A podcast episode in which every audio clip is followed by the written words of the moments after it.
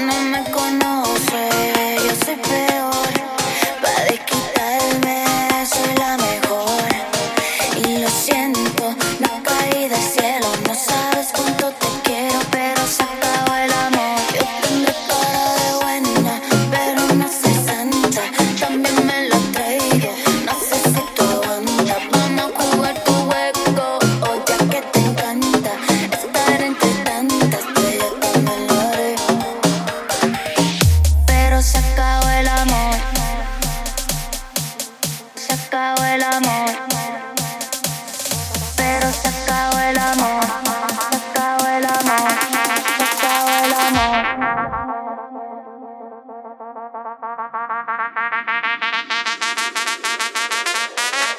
Uh-huh.